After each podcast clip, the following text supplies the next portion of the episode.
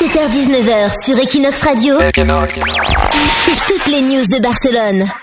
Une étude qui est sortie pour savoir quand vos amis viennent chez vous à Barcelone ou votre famille, qu'est-ce qu'ils achètent dans les magasins Exactement, les différentes données euh, recueillies par l'Association espagnole des distributeurs et supermarchés dans 2500 établissements ont permis de dresser un panier type des touristes étrangers de visite en Espagne. Alors les Anglais seraient les moins curieux, ils cherchent avant tout des produits anglais et en particulier pour le petit déjeuner, ils achètent aussi beaucoup de bacon et si possible du bacon anglais.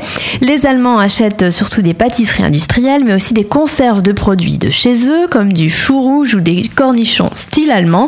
Alors ils sont très sélectifs sur la viande, mais là encore consomment surtout des produits qu'ils connaissent, comme la saucisse allemande. Les Français et les Belges sont les plus aventuriers, ils s'adaptent aux produits locaux qu'ils trouvent et se laissent surtout tenter par les vins espagnols. 17h-19h sur Equinox Radio, c'est toutes les news de Barcelone.